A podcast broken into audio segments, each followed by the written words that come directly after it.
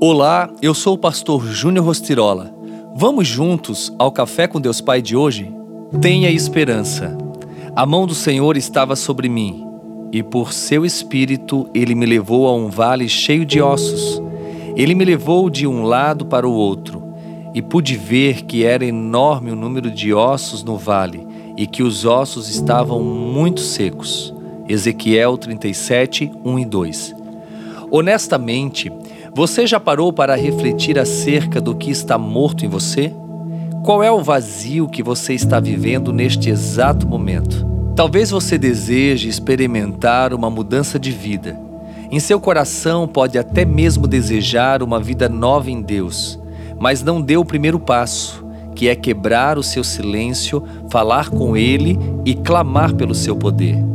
Quando jovem, eu trabalhava como entregador de peças para uma empresa na cidade. Num dia como outro qualquer, sofri um grave acidente e fraturei o pé. Inicialmente, o médico quis amputá-lo, mas a minha mãe se responsabilizou pela alta médica e fomos para casa. Procuramos outro profissional da saúde que disse: Vamos medicar por três dias, após esse tempo, vamos reavaliar.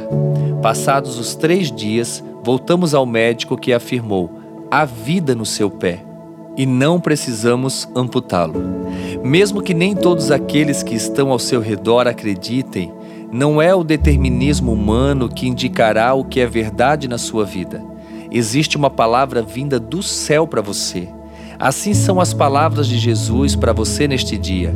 Há vida em você, há vida nos seus sonhos.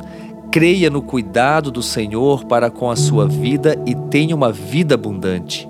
Do mesmo modo que o meu pé foi restaurado, o seu milagre também pode chegar. Lembre-se de que, no vale, tudo estava seco e sem vida, mas em você habita o Senhor. Portanto, há vida, e se há vida, há esperança. E a frase do dia diz: Deus permite determinadas situações para que você saiba que Ele está no controle. Tenha esperança, tenha fé e viva os planos de Deus. Que Deus abençoe o seu dia.